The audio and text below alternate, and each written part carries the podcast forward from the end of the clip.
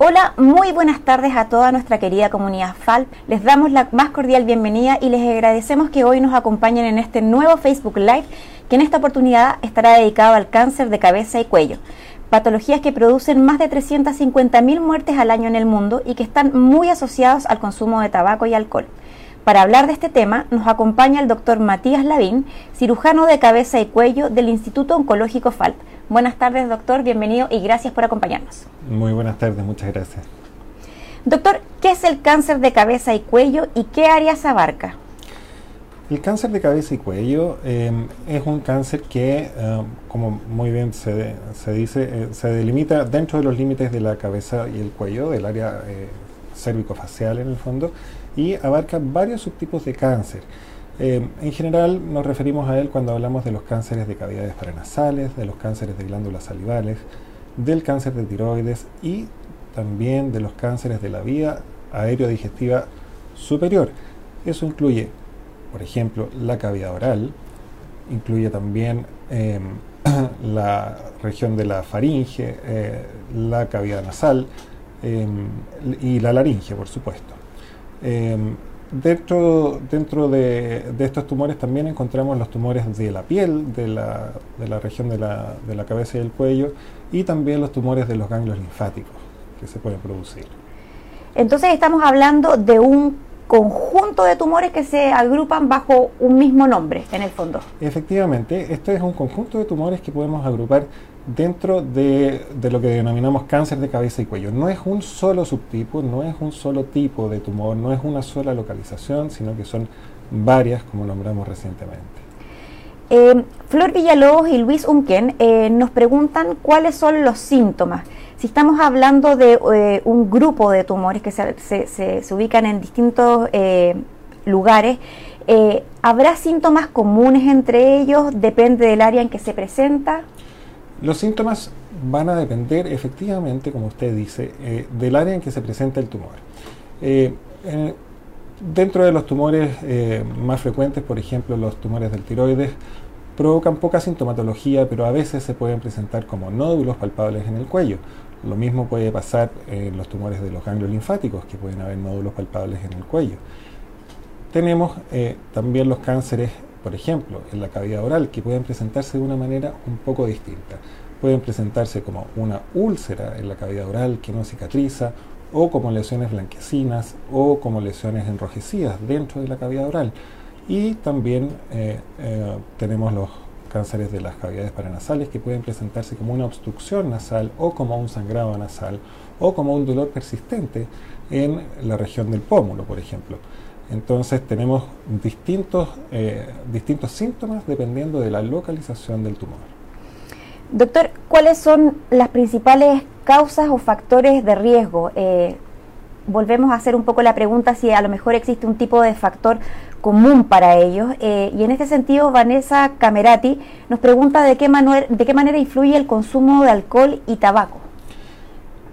Dentro de los factores de riesgo del cáncer de cabeza y cuello, por supuesto que los más importantes son el consumo de alcohol y tabaco. Tenemos un aumento exponencial del el riesgo de tener un cáncer de cabeza y cuello en aquellas personas que son fumadoras y en aquellas que consumen alcohol. Por ejemplo, las personas que consumen alcohol de manera habitual tienen dos a tres veces más riesgo que la población normal de tener un cáncer de cabeza y cuello.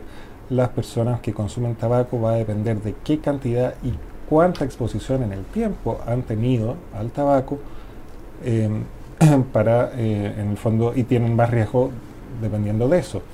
Y además se ve un eh, aumento exponencial cuando estos dos factores están presentes al mismo tiempo. Es decir, cuando una persona consume tabaco y alcohol al mismo tiempo de una forma crónica, tiene entre 10 y 20 veces más riesgo de tener un cáncer de cabeza y cuello que la población que no consume alcohol o que no consume tabaco. Así que esos son los factores principales clásicamente considerados como de riesgo en el cáncer de cabeza y cuello. Cuando hablamos de eh, consumo crónico, nos referimos, por ejemplo, a una persona que consuma o fume todos los días, una vez a la semana. Eh, en general, el riesgo va determinado por la el tiempo de exposición y la cantidad de exposición. Es decir, por supuesto, una persona que fuma una cajetilla de cigarrillos al día va a tener bastante más riesgo que una persona que fuma un cigarro ocasionalmente cuando está con un grupo de amigos. Pero eh, el riesgo en el fondo existe de todas formas y va aumentando, como les digo, con la exposición, la cantidad de exposición y el tiempo al cual hemos estado expuestos al factor de, riesgo, en este caso el tabaco. Es decir, mientras más tabaco consume la persona, tiene mayor riesgo de presentar uno de estos tumores.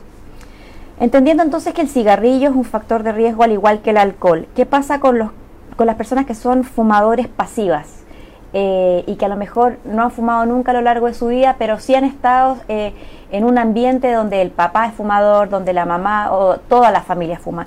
¿También tienen un riesgo? Es muy importante esa pregunta porque hay muchas situaciones en las que se vive eh, esta, este caso. y sí, el fumador pasivo tiene eh, mayor riesgo de eh, presentar un tumor, eh, no solamente obviamente de la cabeza y el cuello, sino que en otros órganos como el pulmón, solo por el hecho de estar aspirando el humo que existe en una pieza o en una habitación o en un, lugar cerrado. Por eso son tan importantes las leyes que, que ha hecho el gobierno en el último tiempo de prohibir el cigarrillo en los lugares cerrados. porque el fumador pasivo también presenta riesgos, menor por supuesto que el fumador eh, propiamente tal, pero sí presenta riesgo. Doctor, ¿cómo suele ser el pronóstico de los tumores de cabeza y cuello? Eh, ¿Qué tan agresivos son eh, y cuál es la importancia de la detección precoz? Los tumores de cabeza y cuello, como hemos dicho antes, tienen em, subsitios anatómicos distintos y también, depende del subsitio anatómico del que estemos hablando, es el pronóstico que tendrá el tumor.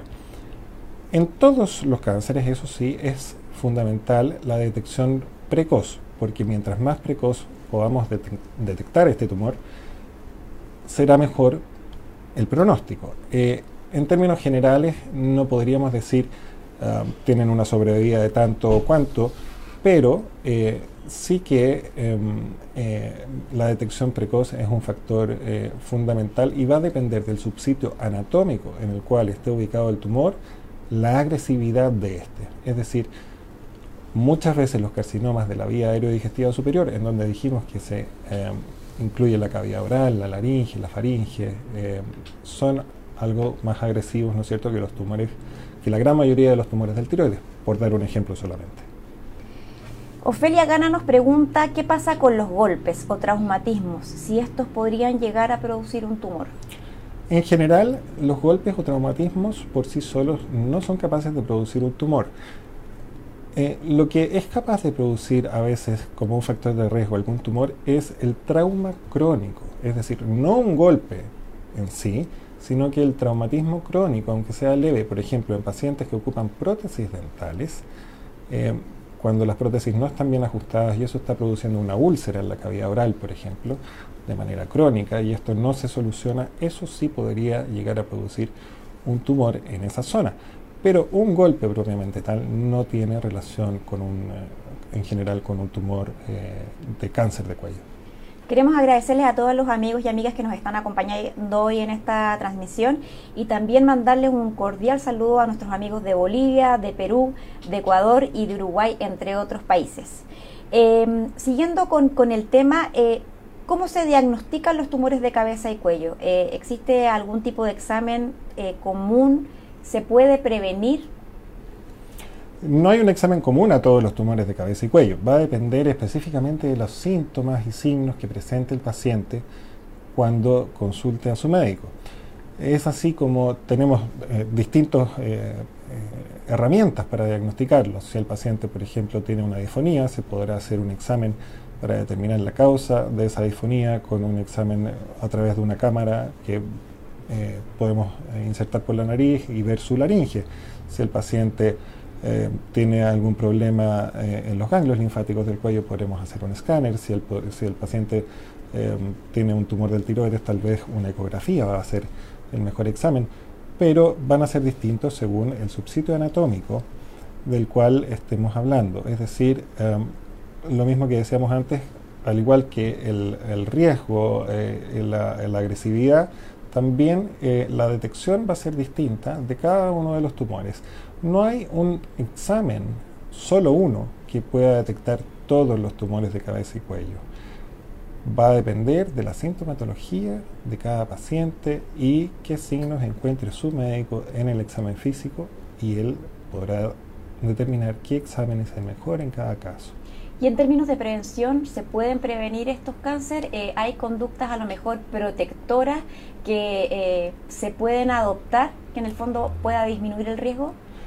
La principal medida eh, de prevención, la principal medida epidemiológica de prevención es no consumir el tabaco y consumir el alcohol en cantidades moderadas. Esa es la principal medida de protección. No hay una medida de protección específica para los cánceres de cavidad oral o del resto de los tumores del cuello. Sí se están investigando, pero no tenemos respuestas aún a un factor protector específico de estos tumores. En términos de tratamientos, eh, ¿qué es lo que está disponible hoy día, eh, tanto a nivel general como también, por supuesto, eh, acá en, el Instituto Oncológico, para tratar este tipo de cáncer?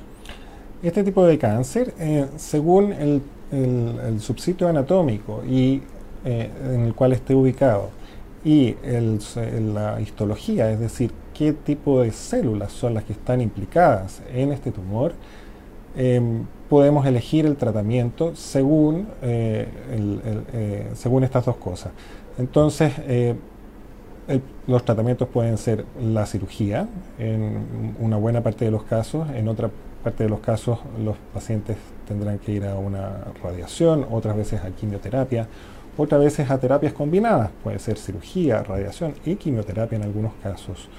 Eh, entonces va a depender también del eh, subsitio anatómico y las células que estén involucradas en el tumor, eh, porque con eso podemos saber a qué tratamiento responderá mejor ese tumor específico. Es decir, esto se hace de manera personalizada más bien que general. Doctor, de los distintos, eh, en el fondo, tipos de, tumores que, se agrupan en el cáncer de cabeza y cuello, hemos visto que uno de los que ha registrado un mayor crecimiento, en especial en población más joven, es el de garganta. ¿A qué se debe este incremento? Efectivamente, como usted dice, hemos visto un eh, aumento de los cánceres que eh, nosotros llamamos de orofaringe, que podemos también nombrar como garganta, ¿no es cierto? Y estos están relacionados a la infección por un virus que se llama virus papiloma humano, en especial el virus papiloma humano eh, subtipo 16. Eh, y este virus papiloma humano está em, causando que eh, haya una mayor incidencia de este tipo de cánceres en los pacientes más jóvenes también. Pueden estar en el fondo pueden comprometerse pacientes jóvenes y adultos, pero se ha visto que eh, los pacientes jóvenes han aumentado eh, respecto a los años anteriores. Entonces, eh, estamos viendo este aumento principalmente debido a la infección por el virus papiloma humano. El virus papiloma humano eh, también está muy relacionado a lo que es el cáncer cervicuterino. Em, hoy día hemos visto eh, cómo eh, se está ampliando dentro del plan de vacunación el uso de la vacuna en hombres, en niños. ¿Esta vacuna puede ser una herramienta de control de este cáncer? Eventualmente sí. No están los estudios disponibles, los estudios se están haciendo para cáncer cervicuterino en este minuto y efectivamente se está ampliando el grupo de pacientes que podrían beneficiarse de la vacuna contra el virus papiloma humano. De hecho, han aumentado eh, en este minuto eh, la edad hasta que eh, las personas podían recibir la vacuna. Al principio se recomendaba solo en niños, después se recomendó en niños y adultos jóvenes. Hoy la edad de corte está siendo cerca de los 45 años y las personas podrían beneficiarse de la vacuna. Estos estudios son todos eh, hechos en el cáncer cervicuterino. Sin embargo, al ser eh, el virus el mismo que afecta eh, la orofaringe, podría extrapolarse esta información también a los cánceres de orofaringe o de garganta. Sin embargo, no tenemos estudios específicos de ese tema. Aún están en curso, pero no hay estudios específicos aún. ¿Cuáles son los síntomas específicos en el caso del cáncer de orofaringe o cáncer de garganta, como lo conoce uno más tradicionalmente? En general, eh, el síntoma primordial es el dolor y el aumento de volumen. Eh, es decir, los pacientes pueden presentarse eh, en general como si fuera esto una amigdalitis, con dolor, ¿no es cierto?, y con, y con molestias al tragar. Eh, pero lo que pasa habitualmente cuando hay un cáncer de orofaringe es que eh, estas molestias no ceden después de un tiempo prudente o después de un tratamiento con antibióticos, como sería en el caso de cualquier infección. Eh, por lo tanto, este dolor persistente se puede presentar también como una úlcera en la, en la, región de la garganta o de la orofaringe, incluso con dolor referido a la región del oído. Em, y que no sana de, de, manera eh, normal, como cuando uno tuviera alguna infección de tipo amigdalitis o una faringitis o cualquier otra infección viral o bacteriana, eh, que también son muy frecuentes en la orofaringe. Eh, cuando suceden esas cosas, es importante consultar a su médico para obtener en el fondo la opinión del profesional y saber si es que estamos en riesgo de em, tener un tumor de la zona. Doctor, hace poco se conmemoró eh, el Día Mundial del Cáncer de Cabeza y Cuello y nos gustaría eh, preguntarle en el fondo cuál es su recomendación en términos de prevención, tanto a nivel general como en el caso específico del cáncer de orofaringe, que es el que se ha incrementado en el último tiempo.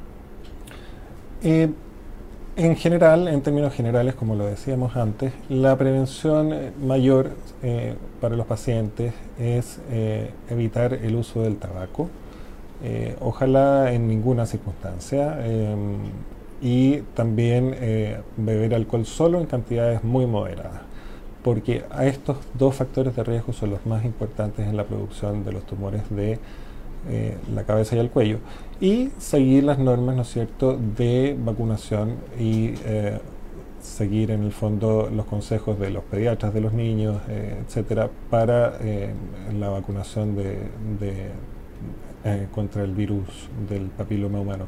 Esas serían en términos generales las medidas de prevención que podríamos tomar en estos días como, como algo que se puede realizar de forma fácil. También para prevenir los tumores de piel se recomienda, por supuesto, el uso de protector solar diariamente. Eh, no solamente en los días de verano o en los días en que hay sol, sino que todos los días del año eh, las personas debieran ocupar bloqueador solar en las zonas expuestas de su piel.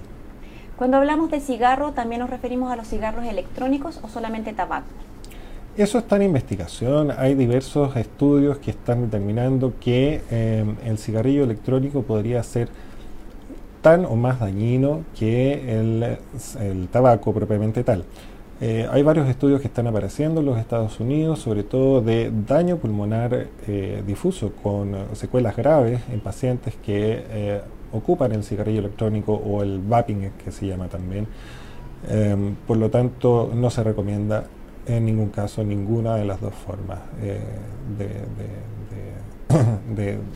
en el fondo de fumar, ni, ni el tabaco ni, el, ni los cigarrillos electrónicos. Ahora, ya que estos, estos cigarrillos electrónicos son bastante nuevos en el mercado, eh, no tenemos estudios sobre, específicamente sobre la producción del cáncer de cabeza y cuello pero como le digo, cada vez están saliendo más y más reportes sobre daño pulmonar eh, agudo y con secuelas eh, de este tipo de, cigarrillos electrónicos en los Estados Unidos y en otras partes del mundo. Doctor, así como existen eh, señales o autoexamen para el caso del cáncer de mama o cáncer de piel, ¿existe alguna recomendación sobre cómo observar o a qué hay que estar atento en el caso de cabeza, del cáncer de cabeza y cuello? Efectivamente, muy buena pregunta. Sí, podemos observar, o sea, podemos tener algún tipo de autoexamen eh, que sea beneficioso para nuestros pacientes. Se les eh, recomienda a los pacientes tener un autoexamen de, por ejemplo, su cavidad oral. La cavidad oral es importante examinarla, ¿no es cierto? Todos los lavamos los dientes todos los días, es un buen momento para hacerlo frente al espejo, ¿no es cierto? Revisar los labios, la cara interna de las mejillas, las encías, eh, la región, la cara interna de, los dientes, sobre todo de la lengua, y la región del paladar y de la faringe hacia atrás. Si es que hay alguna lesión blanquecina o alguna, o alguna lesión eh, rojiza que no cede después de un tiempo prudente de un par de semanas, eh, es bueno consultar a un especialista. Em, lo mismo si hay una úlcera en la cavidad oral o alguna otra lesión que no, que no, no pase en un tiempo prudente. También eh, es necesario que los pacientes palpen su cuello y vean si es que hay algún aumento de volumen que les parezca inhabitual. Eh, eso es eh, el momento habitual es cuando ¿no los pacientes están duchando, mm, se tocan el cuello, qué sé yo, y descubren a veces que hay algún bulto o algún eh, pequeño aumento de volumen que no tenían antes. Y eso también debe ser un motivo para consultar a un especialista. También examinar la piel es importante. Si es que hay algún lunar, un neo que ha ido creciendo en el tiempo, que ha cambiado de color, que se ha ulcerado, que no cicatriza, también son condiciones para consultar a un especialista. Doctor Maribel Baeza eh, nos pregunta si puede haber alguna relación entre un cáncer neovasocelular de la nariz eh, y que años después eh, le tenga un cáncer de mama. ¿Puede haber algún tipo de relación, de coincidencia? Perfecto. No, no tenemos en este caso algún estudio que nos demuestre que haya algún factor Em, que relacione ambos tipos de cáncer. Es un cáncer vasocelular de la, eh, de la piel. Eh, habitualmente se relaciona con la exposición al sol o factores de inmunodepresión. Em, y habitualmente no tienen eh, relación con los tumores de la mama. no tenemos ningún estudio que avale alguna relación al respecto en este minuto. Roberto Galvez, por otro lado, nos comenta que fue diagnosticado en agosto del año pasado de un melanoma popiloide y operado y dado de alta en enero de este año con indicaciones de hacer su vida normal. En marzo una ecotomografía le arrojó presencia de pequeños nódulos. Está a la espera de poder realizarse el PET-CT, pero le gustaría saber eh, si el melanoma popiloide o cáncer de piel tiene tratamiento. El melanoma, por supuesto, que tiene tratamiento eh, actualmente. el, tratamiento principal del melanoma, ¿no es cierto?, eh, es la cirugía, se extirpa la lesión, eh, según recomendaciones de la, em, según la biopsia del paciente, y se hace el tratamiento de los ganglios linfáticos si es que fuera necesario.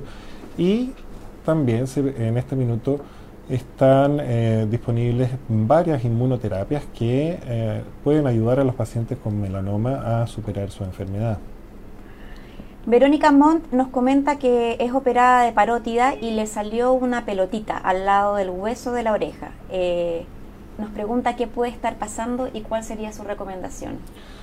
Dentro de los tumores de parótida, lo más frecuente encontrar son los tumores benignos, los que se llaman adenomas pleomorfos estos tumores benignos eh, tienen un porcentaje de recidiva, es decir, los tumores, eh, aunque sean benignos, pueden volver en la zona operada o cerca de la zona operada. Por lo tanto, la recomendación es que ella vuelva eh, a consultar con un especialista para determinar qué es lo que está pasando y hacer nuevos exámenes, porque si es que hubo un tumor en la zona, estos tumores pueden volver, puede tener alguna tasa de recidiva. Marcela Aguilera eh, nos pregunta qué exámenes hay que realizarse para descartar un cáncer a la cabeza. Hace dos años aproximados se realizó una resonancia y solo encontraron que tenía tensiones nerviosas, pero sus dolores son muy fuertes. Eh, y también eh, estuvo con dolor al cuello durante casi dos meses. El examen de la resonancia para detectar un tumor de la cabeza, por supuesto, que es bastante importante y muy bueno. Pero en este caso eh, sale un poco de lo, de lo que debiera ser el estudio de un cáncer de cabeza y cuello y es recomendable que el paciente asista a un control con su neurólogo si es que está teniendo migrañas de forma eh, más bien común.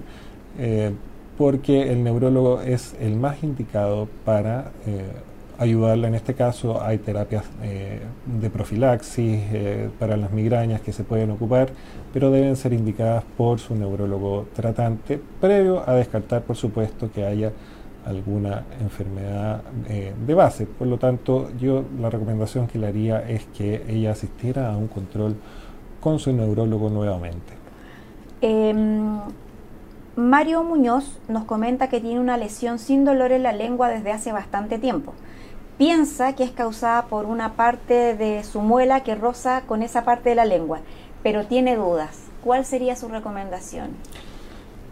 Es posible eh, que lo que nos cuenta nuestro, eh, nuestro paciente sea, eh, sea como él lo dice, las lesiones pueden, hay, existen lesiones en la lengua que pueden ser causadas por trauma crónico, no siempre son un cáncer, y lo que yo le recomendaría a él es que consultara a un especialista en cáncer de cabeza y cuello para que lo examinara principalmente. Si la lesión no duele y ha ido creciendo progresivamente, eh, no es tan común que sea un cáncer, pero sí requiere un examen. Requiere que el especialista lo examine y eventualmente tomar una biopsia para asegurar los resultados. Abraham Charcas eh, comenta que tiene las amígdalas muy inflamadas con úlceras y lleva cuatro meses con ese problema. Ningún tratamiento le hace efecto. Eh, también eh, nos pide orientación sobre a qué especialista eh, recurrir.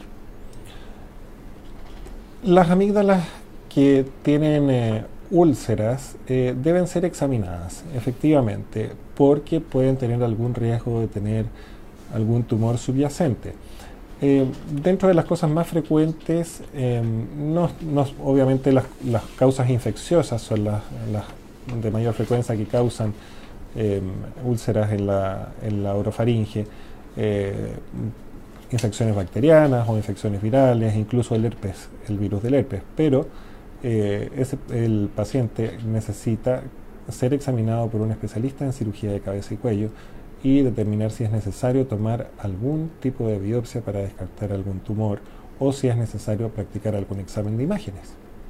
Queremos recordarle a todos nuestros amigos y amigas que nos acompañan hoy en esta transmisión que estas instancias eh, siempre han sido pensadas para apoyar la educación, pero que jamás eh, corresponden a una consulta médica. Así que ante cualquier duda o señal que a ellos les pueda generar alguna duda, lo importante es recurrir al especialista. Soledad González, eh, doctor, nos, nos, comenta que hace cuatro años le hicieron una cirugía en su lengua y cuello por un cáncer nivel 1. Nos pregunta si es posible que el cáncer vuelva. Efectivamente, los tumores en la, en la, en la lengua eh, son un tipo de tumor que puede volver a aparecer eh, en el tiempo, sobre todo si se mantienen conductas de riesgo, por ejemplo, el consumo del tabaco y el alcohol. Eh, pese a eso, aunque el paciente eh, no mantenga las conductas de riesgo, em, el cáncer puede volver. Por eso se recomiendan siempre que los pacientes están operados de cáncer tener un control periódico con su médico. En un principio se pueden hacer controles bastante seguidos, cada tres o cuatro meses según indique su tratante, los cuales después de algunos años pueden ir distanciándose. Pero el riesgo de que el tumor vuelva sí existe. Vamos a pasar eh, a preguntas de tiroides. Queremos comentarle a nuestros amigos que eh, vamos a realizar un Facebook Live eh, especializado en el tema, solamente tema tiroides, pero en el fondo agradeciendo las preguntas que nos llegaron, las vamos a responder hoy día algunas de las que nos han, de los que nos han llegado. María Delia nos pregunta cuando la tiroides, la tiroides no funciona, ¿se puede extirpar? ¿Es bueno extirpar la tiroides así como así? La la patología tiroidea en general eh, tiene eh, algunas indicaciones quirúrgicas y otras no. Eh, cuando la tiroides deja de funcionar hay que hacer un estudio para saber por qué ha dejado de funcionar el tiroides. eso puede ser por una inflamación crónica, lo que se llama una tiroiditis u otras enfermedades que estén impidiendo que su tiroides funcione normalmente. De por sí, el solo hecho de que el tiroides deje de funcionar no es una indicación quirúrgica. Sin embargo, si en los estudios eh, que se hagan y descubrimos alguna eh, relación de que la tiroides haya dejado de funcionar por algún tumor, claro, en ese minuto se podría extirpar, pero no está recomendado extirpar el tiroides en ningún caso solo por el hecho de que haya dejado de funcionar. Claudia Delgado nos comenta que tiene hipotiroidismo y nódulos en su tiroides. Cada vez que come siente que la comida eh, se queda en la garganta, tráquea o faringe y que ni siquiera con los líquidos le pasa. Lleva muchos meses así y realmente es muy molesto. Pregunta si será por su tiroides y a qué especialista debe acudir. La tiroides puede dar alguna sintomatología eh, cuando se inflama. Cuando se inflama la glándula tiroides, cuando lo que se, se, produce lo que se llama una tiroiditis, es decir, una inflamación del tiroides, se pueden producir los síntomas como los que nos cuenta eh, nuestra paciente. Y eh, en el fondo lo que mm, yo le recomendaría es que ella acudiera a su endocrinólogo como primera medida para determinar si es el tiroides realmente que, el que está inflamado y se hicieran los exámenes correspondientes para determinar qué grado de inflamación tiene y un examen de imagen para ver si sus nódulos han crecido lo suficiente para provocar algún tipo de sintomatología o no. Danitza Solari eh, nos comenta que el 2007 fue operada de cáncer de tiroides, eh, luego terapia, le realizaron terapia de yodo radioactivo y a los meses le apareció en una eco un remanente tiroideo bilateral. Eh, nos pregunta ¿qué es si es recomendable otra terapia de yodo o cirugía nuevamente. Es posible que eh, luego de realizar una tiroidectomía haya algún tipo de remanente tiroideo que habitualmente es bastante pequeño. No se recomienda en estos casos realizar ninguna terapia cuando hay un remanente tiroideo eh, per se, digamos. No, no, se recomienda hacer ni una cirugía ni una nueva terapia con radioyodo para retirar el remanente. Ahora, si el remanente tiroideo tiene algunos factores de riesgo de estar convirtiéndose en un nuevo tumor, en ese caso, claro, estaría indicada una cirugía, por lo cual lo mejor que podría hacer nuestra paciente es consultar al especialista en cáncer de cabeza y cuello para que eh, la oriente en los estudios que hay que hacer y ver si ese remanente tiroideo tiene algún riesgo o no. Doctor, ¿nos puede explicar un poco en qué consiste la terapia de radio yodo? El radio yodo es una terapia que se ocupa eh, después de la extracción del tiroides en algunos tipos seleccionados de pacientes con cáncer de tiroides. No se ocupa en todos los pacientes con cáncer de tiroides. Las indicaciones son eh, algunos eh, tipos de cáncer especiales que por sus células o por su tamaño presentan eh, mayor eh, agresividad y posibilidades de recurrir en algún futuro. Y la terapia consiste en una terapia oral, es decir, es un medicamento a tomar. Uno puede, hay distintas presentaciones del medicamento, se puede tomar el medicamento en forma de una pastilla o un jarabe, dependiendo del lugar en donde uno haga la terapia.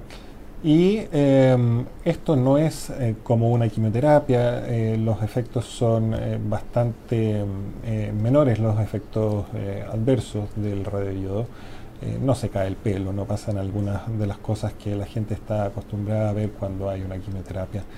Es un tratamiento bastante más suave y requiere, eso sí, muchas veces de algunos días de aislamiento, porque es un tratamiento en el cual se aplica un fármaco que es radioactivo. Según las dosis, el médico especialista en medicina nuclear le indicará al paciente cuántos días o, eh, o cómo va a ser el aislamiento. En, algunos, en algunas instituciones se puede hacer incluso con una hospitalización muy corta el tratamiento o en algunas otras situaciones se puede hacer incluso de forma ambulatoria.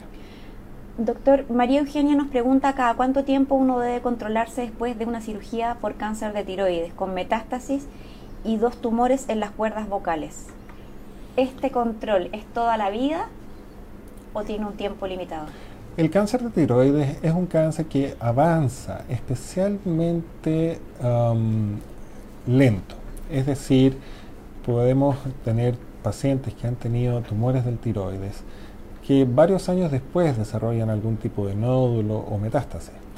Por lo tanto, eh, se recomienda que el seguimiento de este tipo de cánceres sea por un tiempo no menor a los 20 años, eh, ya que, eh, o sea, producto de, haber tenido un tumor como este, se pueden producir tumores secundarios hasta 20 años después de la cirugía. María Eugenia también nos pregunta si ella tuvo cáncer de tiroides hace dos años, si puede volver este cáncer. Efectivamente, todos los cánceres, prácticamente todos los cánceres pueden volver. Por eso eh, es necesario recurrir a los controles habituales con su médico oncólogo o, su, el cirujano de cabeza y cuello para saber, eh, eh, en el fondo, ir chequeando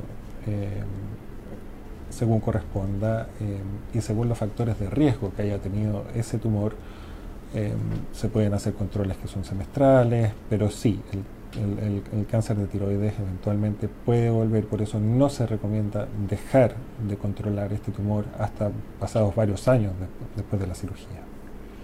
Carlín Salazar eh, nos pregunta también eh, si el cáncer de tiroides puede estar asociado al linfoma de Hodgkin que apareció entre el esternón y tórax.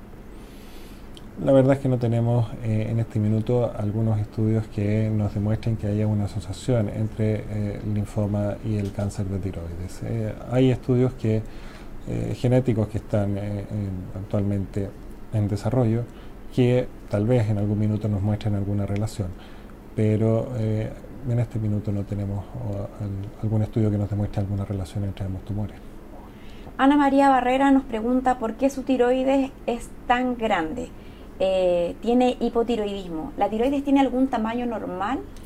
Efectivamente, la tiroides tiene eh, algunos valores normales eh, de tamaño y em, cuando la tiroides se agranda nosotros hablamos habitualmente de que existe un bocio. este bocio puede ser causado por varios factores. antiguamente el factor principal para el bocio era la falta de yodo que se veía hace años atrás, pero con el uso de la sal eh, yodada, la verdad es que hemos dejado de ver estos bozos eh, grandes por falta de yodo hace bastante tiempo. Eh, siendo ahora las causas más frecuentes las inflamaciones crónicas del tiroides, como las tiroiditis, que pueden tener también diversas causas, pueden ser autoinmunes, pueden ser virales, etcétera. Eh, y en algunos pacientes, por supuesto, que se puede agrandar bastante el tiroides. También se puede agrandar el tiroides por, por supuesto, los tumores. Así que es necesario que nuestra paciente se controle con algún especialista para poder determinar la causa de que su tiroides esté tan grande. Doctor, eh, María Elena Olivares eh, nos cuenta que hace alrededor de 15 años atrás le encontraron un nódulo en el cuello, al lado izquierdo. Le hicieron un escáner que arrojó eh, que al parecer era un hueso que crecía fuera de lo normal. Luego de eso estuvieron haciendo punciones cada tres meses hasta que dejó de hacerlo. Está, ese nódulo hoy está grande y duele.